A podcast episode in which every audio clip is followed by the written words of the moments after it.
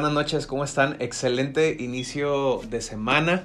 Eh, Ya estamos de regreso después de un viaje que se hizo en días anteriores. Aquí estamos con nuestro devocional. Eh, continuamos con el, libro de Job. ¿eh? Seguimos en la misma, en el mismo tono, en la misma línea de pensamiento, de meditación bíblica. Hoy quiero hablarles del segundo round que el buen Job tuvo que enfrentar.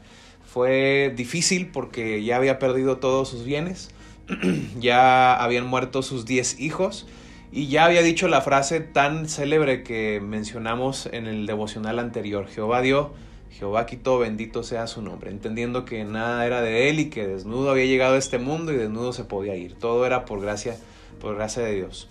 Uno podría decir, bueno, eh, lo importante es que hay salud, pero hay, un, hay, hay de una manera insólita eh, una segunda reunión que el libro de Job marca, eh, donde Dios permite que Satanás toque el cuerpo de, de Job. Y me gustaría leerlo, Job capítulo 2, versículo 7 al 10, dice, dicho esto, Satanás se retiró de la presencia del Señor para afligir a Job con dolorosas llagas desde la planta del pie hasta la coronilla.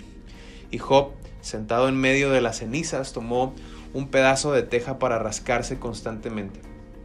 Su esposa le reprochó, ¿todavía mantienes firme tu integridad? Maldice a Dios y muérete. Job le respondió, mujer, hablas como una necia. Si de Dios sabemos recibir lo bueno, no sabemos también eh, recibir lo malo. A pesar de todo esto, dice la Biblia, Job no pecó ni de palabra. Por favor, imagina el momento. Job se va, eh, se termina un día, Job eh, triste, enlutado por la muerte de sus hijos. Eh, era lo más grave y después el haber perdido todos sus bienes y al día siguiente empezar con algún tipo de sarpullido en su piel, que la fiebre comenzó a subir y aquellos, aquel sarpullido convertirse en llagas que con el paso de los días se iban acrecentando. Alguna vez investigué o leí sobre las, los síntomas de esta enfermedad que, que Job tuvo. Bueno, dice que eran úlceras, una comezón persistente, eh, su piel estaba sufriendo cambios degenerativos, desfiguración del rostro, pérdida de apetito, eh, temores, depresión, llagas en la piel. Eh, Job 7.5 dice que tenía gusanos por infección en las llagas, dificultad para respirar, oscuridad en los párpados, mal aliento, pérdida de peso, dolor, dolor agudo, fiebre, temblores y descoloramiento en la piel, así como así como ansiedad. Algunos de los diagnósticos que muchos se han aventado a dar probablemente por esta sintomatología es elefantiasis, eczema crónico, viruela, pitidiasis, lepra, queratosis o un agresivo cáncer, un agresivo cáncer de piel. Imagínense qué momento tan terrible, qué momento tan difícil. Creo que no ha habido, no ha habido ningún hombre más sufriente en la Biblia como Job solo hasta que llega la persona de Jesucristo. Cuando lo vemos en la cruz, vemos al ser, a, Dios hombre, al hombre Dios siendo el más sufriente en la historia de la humanidad, pero antes de Jesucristo podemos ver a Job como un hombre realmente sufriendo en todas las áreas de su vida, en todas las esferas de su vida económica, matrimonial, familiar, de salud, absolutamente todo lo ha, lo ha perdido. No hay otro hombre más maltrecho que este. Pero quiero que consideremos no solo lo deplorable y lo insólito y lo doloroso de la, del momento que Job atraviesa, quiero que consideremos el consejo que él recibe. Eh, el consejo que él recibe de su esposa eh, es, es, es digno de ser considerado, analizarlo, porque dice que la esposa le reprochó a Job viéndolo en esta condición y le preguntó, ¿todavía mantienes firme tu integridad? Y le recomienda, maldice a Dios y muérete. Esta, esta dama, es la esposa de Job, está apuntando y atacando precisamente la cualidad que Dios había destacado de Job. La mujer, la esposa de Job le dice, maldice a tu Dios, todavía retienes tu integridad, pero Dios había resaltado, había resaltado la integridad de Job. Y al mismo tiempo, Satanás había dicho que de ser herido Job soltaría su integridad y que mal, maldeciría a Dios. Entonces la mujer en ese momento se convirtió en un instrumento eh, bien particular en el que en el que seguramente el diablo se relamió los labios, se sobó las manos como diciendo, aquí Job va a hacer lo que yo siempre he dicho que tiene que hacer, maldecir a Dios y soltar su integridad. Pero creo que a veces hemos sido muy crueles con la esposa de Job, porque muchos podemos decir qué mal consejo, pero quiero que consideremos que también ella perdió 10 hijos, no solo Job. También ella perdió todos sus bienes, era como una especie de primera dama en Medio Oriente y ahora era la esposa de un hombre atribulado, de un hombre avergonzado por la pérdida, enlutado por la muerte y ahora enfermo de una manera terrible. Ella perdió a su esposo también porque su esposo no estaba con ella, él se fue a, las afueras de la, de la ciudad, no solo es difícil para Job, sino también para la esposa. Así que tendríamos que ser mucho más cuidadosos cuando critiquemos las actitudes de otra persona si nosotros no hemos vivido las mismas, las mismas cosas. No obstante, quiero darte algunos principios que aprendemos de este mal consejo que la esposa de Job da. Número uno, nunca aconsejes algo que ponga en juego la integridad de los tuyos.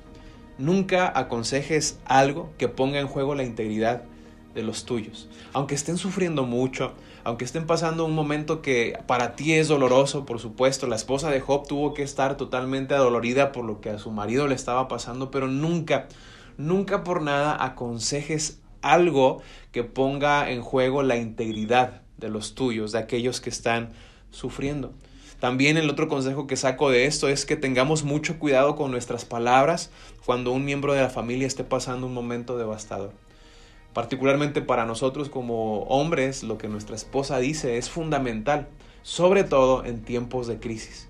Quiero animarte a que pienses no dos, sino tres, cuatro, cinco veces antes de dar algún, algún consejo.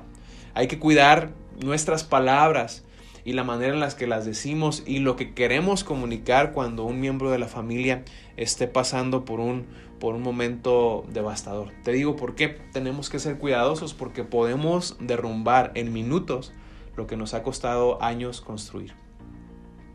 Recuerdo la anécdota de un hombre que dice estaba observando eh, un edificio, un edificio y notaba que el dueño del edificio contrató a 10 hombres para destruir aquel edificio y aquellos hombres estaban eh, como caballos desbocados y sin rienda golpeando aquel edificio, tumbando marcos, tumbando, tumbando algunas columnas y lo hacían relativamente con rapidez. Entonces aquel hombre que observaba se acerca con el dueño del edificio y le pregunta, ¿así que contrataste profesionales para derrumbar este edificio? Y él dijo, no, necesito profesionales para construir edificios.